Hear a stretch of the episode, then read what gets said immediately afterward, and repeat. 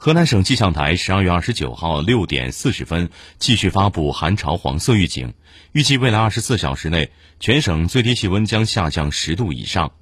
明天凌晨全省大部分地区最低气温降至零下十度左右，山区零下十六度到零下十二度。